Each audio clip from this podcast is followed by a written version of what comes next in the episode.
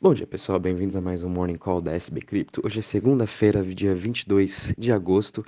Para começando aí um pouquinho bem a semana, depois de, de, a gente ter fechado aí semana passada, principalmente sexta-feira, que foi um banho de sangue no mercado de cripto, como também em todos os mercados globais, né? A gente está vendo hoje, e durante o final de semana também, é, foi um, um final de semana bem parado, né? A gente estava aí mais ou menos os, os mercados, o Bitcoin, Ethereum, né? Todas as principais criptos querendo se recuperar um pouco.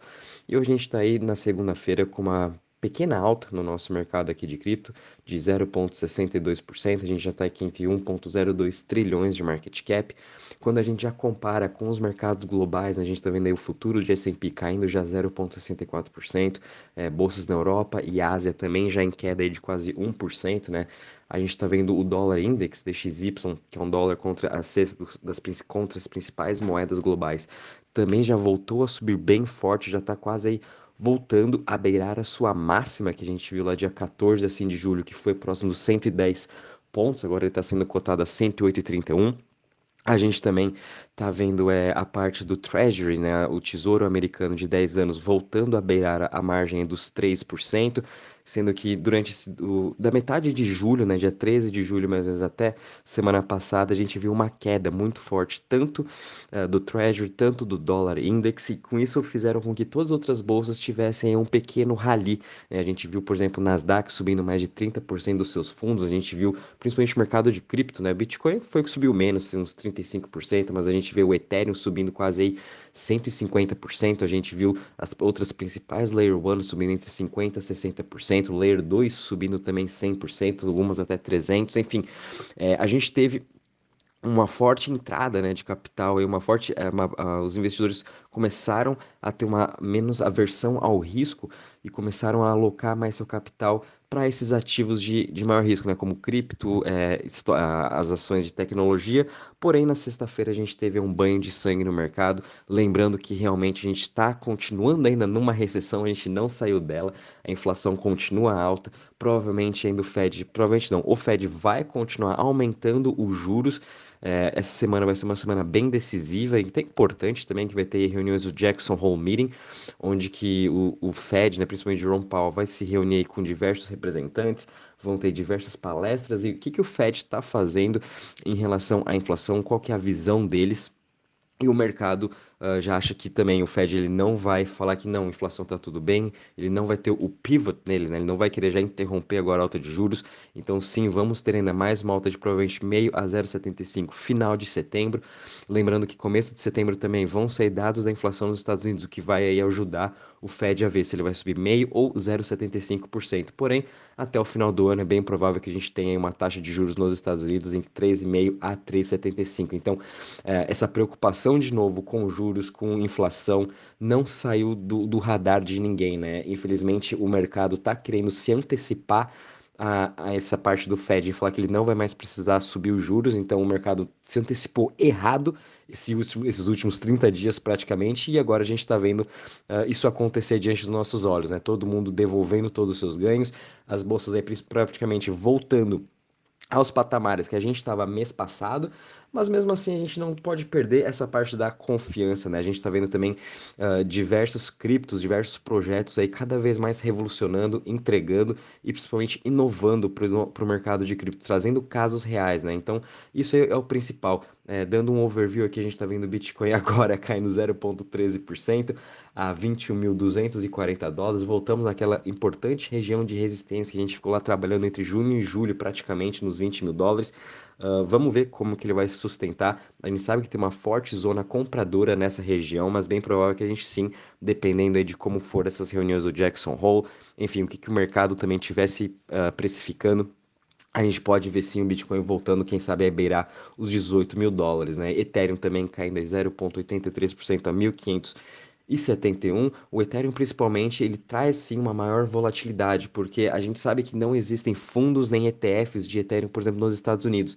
E na sexta-feira saiu a notícia que o CME, né, a Bolsa de Chicago, agora está listando mini contratos de opções de Ethereum. Então, o que está acontecendo é que os, os, fundos de investimento, os grandes investidores, bancos, eles não querem ficar de fora do merge. Então, eles estão se alavancando no mercado de opções. É a mesma coisa que a gente está vendo com o Bitcoin, né? Tanto é que uh, de julho para cá a gente viu uma alta gigantesca em volumes de opções de, de Ethereum, superando até as de Bitcoin. Isso é porque os fundos estão querendo fazer um hedge, eles não querem perder esse, esse otimismo do mercado com o merge, então eles estão comprando calls. Uh, fora do preço, até um pouco dentro do preço, para ir uh, em setembro, para se antecipar pelo merge. E como a gente também está vendo agora o lado oposto, né? Os fundos agora, aos poucos, a gente está vendo diversas notícias sobre preocupações um pouco sobre o merge, e alguns fundos também vão começar a comprar put. Então a gente pode sim ver uma maior volatilidade no Ethereum por conta desses lançamentos novos aí de contratos futuros uh, na Bolsa de Chicago para essa parte de opções, né? Então, muito cuidado com isso aí do Ethereum, que as pessoas vão sim estar se alavancando cada vez mais. Uh, a gente também está vendo BNB caindo 0,79% a 294 dólares, Ripple caindo 1,75% a 0,33, Cardano caindo 1,75 a 0,45. Solana caindo 0,09 a 35,43 e Dogecoin caindo 3% a 0,06. Em relação às maiores altas das últimas 24 horas, a gente ainda tem aqui algumas criptos uh, como por exemplo EOS subindo 5,94% a 1,49%, Synthetics, uma das principais aí de DeFi uh, da, do uh, Optimism, subindo 5,31% a 2,92%, Lido DAO também subindo 5,15% a 1,94% e Nexus subindo 2,90% a 0,90 centavos. Em relação às maiores quedas das últimas 24 horas, a gente está vendo aqui Celsius, né, o token deles caindo mais 15% hoje a 2,17%, Rose caindo 5,76% a 0,06%, ICP caindo 5,21% a 6,21% e Mina Protocol caindo 5% a 0,70%. Uh, ah, no geral, né, conforme falei, Hoje a gente está vendo uma grande aversão ao risco, então a gente pode sim se acalmar e conforme eu já venho falando desde o começo dessa crise, né? Esse ano é um ano para a gente continuar é, acumulando essas principais criptos e a gente pode ver como a gente ainda tem essa chance de continuar cada vez mais acumulando Bitcoin, Ethereum, Solana, Avalanche, Matic, uh, Polkadot, Atom, Uh, enfim, todos esses excelentes projetos nesses ótimos preços, né? Porque quando a gente também olha a parte uh, uh, performance no ano, né? Todas elas ainda estão em queda de uns entre 50, entre 40 e a 60%. Então, por isso é que a gente pode ficar um pouco mais calmo e tá com, acumulando mais esses projetos. Já quando a gente vem aqui para a parte do setor, a gente está um pouco misto hoje, o setor de Centralized Exchange subindo 1,14%, Currency subindo 0,77%, Smart Contracts ainda subindo 0,72%. O setor que está mais em queda hoje é o setor de Privacy, caindo aí 0,35%. Já quando a gente vem na parte aqui do Crypto Fear Index, uh, a gente voltou aqui para a parte do Fear, 29 pontos. Na verdade, o mercado nunca saiu dessa questão de Fear, né? A gente só tá, o mercado realmente só tentou se antecipar uh, um otimismo uh, em relação aos juros e inflação, porém não deu muito certo, né? Então a gente está vendo aí tudo isso aí se devolveu, o mercado voltando a realizar seus preços e quem sabe voltar a precificar as elevações de juro, a parte da inflação, que também é muito difícil. Então, é, de novo, né, a gente vem aí uma das principais uh, frases que existe no mercado, né? Don't fight the Fed. E o mercado tentou sim lutar contra o Fed e deu no que deu, né? O mercado perdeu dessa vez, o Fed, vamos ver o que também vai acontecer nessa semana, conforme comentei no Jackson Hole Meeting. Uh, quando a gente vem agora para a parte das, uh, da parte de DeFi, né? Em Total Value Locked, a gente aí está com uma alta de 0,75%, perdão, com um total de 103,202 bi, né? Voltando né, nesses 100 milhões de dólares, pelo menos a gente ainda está acima desses 100 bi, né? A gente está aí voltando de novo num patamar que a gente estava mês passado, mais ou menos em julho, quando saímos daquela consolidação de, de junho que ficou ali entre os 95 a 90 bilhões em total value locked. E de novo, né? A gente continua vendo o Ethereum como a chain dominante, com um market share de 64%. Depois, em seguida, a gente tem BSC, Tron, Avalanche e Polygon uh, entre as top 5 chains. Uh, na performance hoje na diária, né, a gente está vendo uma, uma alta aí de todas as chains, até mesmo a Tron ganhando 7%. Muito disso é os investidores fazendo esse seu staking de novo em USDD para tentar ganhar aqueles 20% que eles ainda estão pagando lá no Just Land. Uh, mas, enfim, as outras chains aí estão com uma alta entre meio a 1%. Então, também uma alta relativamente baixa, né? Muito disso é por conta de, de toda essa versão ao risco que a gente está tá acompanhando no mercado e realmente a gente vai ter que esperar essas frases aí da Jackson Hole, que vai ser mais para quarta, quinta e sexta, em que a gente vai começar a ver esses anúncios e as, as entrevistas do Fed, que isso também pode trazer muito mais volatilidade para todo o mercado global. Então, essa semana é uma semana para a gente ter paciência e acompanhar as notícias do que, que vai saindo para assim a gente conseguir ter uma ideia melhor para o nosso portfólio no próximo mês, dois, três meses. em relação à parte das notícias, né, não é somente aí os tokens que estão uh, num bear market, a gente também está vendo isso acontecer com o mercado de NFT e provavelmente a gente pode ter um crash vindo por aí. Uh, tá tendo grandes liquidações no BandDAO, né? BandDAO é uma plataforma, uma organização descentralizada, né? Que criou, criou, criou essa plataforma em que a gente pode utilizar nossos NFTs para pegar empréstimo, né? Usa, utilizando o NFT como garantia. E agora, como a gente está vendo também o mercado de NFT caindo bastante nesses últimos meses, o interesse nas mínimas, a gente pode ver até volume do OpenSea, Magic Eden, enfim, em queda constante. E agora a gente está vendo aí que provavelmente muitas aí, mais de 400 uh, projetos de NFT, né? Principalmente do Board Ape, CryptoPunks podem ser liquidados por conta de, aí, de eles estarem chegando próximo a um preço de liquidação em relação ao seu empréstimo.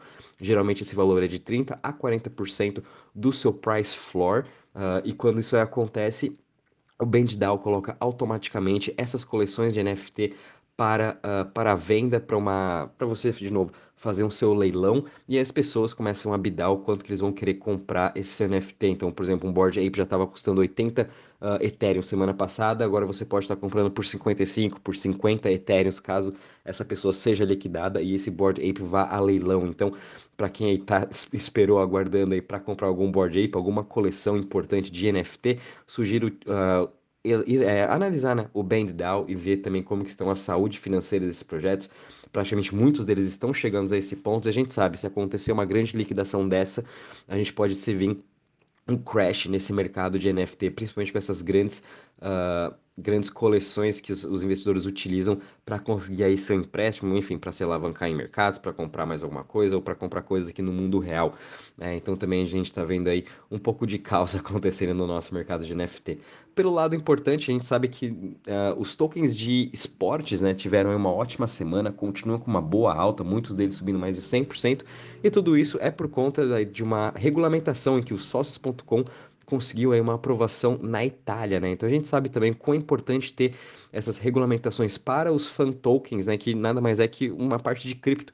Então isso vai ajudar assim cada vez mais a sócios.com a entrar no mercado de esportes, tanto de futebol, é, tênis, basquete, Fórmula 1, enfim, qualquer outro esporte em que eles já possuem seus tokens ou até futuros esportes que eles querem entrar. Então cada vez mais também que eles conseguirem uh, comprovações regulamentárias né, em diversos países, isso vai ser melhor ainda para sócios.com. Então, é, é, esse é um dos motivos aí que a gente viu o Fan Token subindo na sexta-feira e continuando essa sua alta.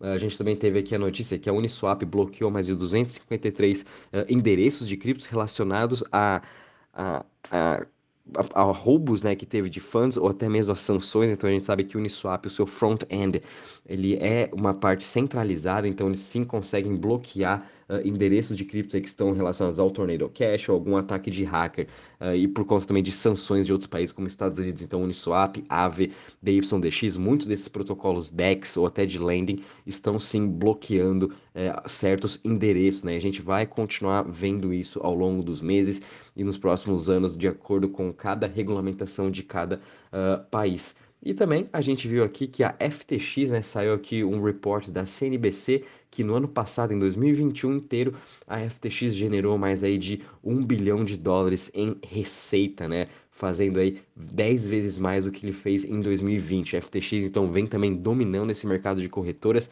É uma das poucas criptos que estão com uma queda de mais ou menos 40% no ano e ela vem se sustentando muito bem por conta de as pessoas ainda estarem utilizando uh, as corretoras para estarem operando. A FTX também tem a parte de ações, eles estão entrando para o mercado futuros. Enfim, a FTX aí está bem colocada para ter também um ótimo ano, apesar de todo esse bear market. A FTX vem, vem saindo muito bem, né? E também ela possui praticamente 22% do market share uh, quando a gente compara com as principais corretoras nos Estados Unidos, ou até mesmo com a Kraken, Upbit, Coinbase. Né? Então a FTX também é uma das corretoras dominantes, o que ajuda ela bastante a se posicionar como uma das líderes do mercado. Bom, pessoal, em relação às notícias do mercado, é isso aí. A gente tem que ter muita paciência mesmo essa semana uh, e comecem a colocar seus alertas para estar comprando aí uh, esses ótimos projetos, né, nesses ótimos valores que a gente está vendo nessas grandes liquidações. E uma coisa importante, a gente tem que ter paciência nesse mercado. Qualquer novidade, aviso vocês. Um bom dia e bons trades a todos.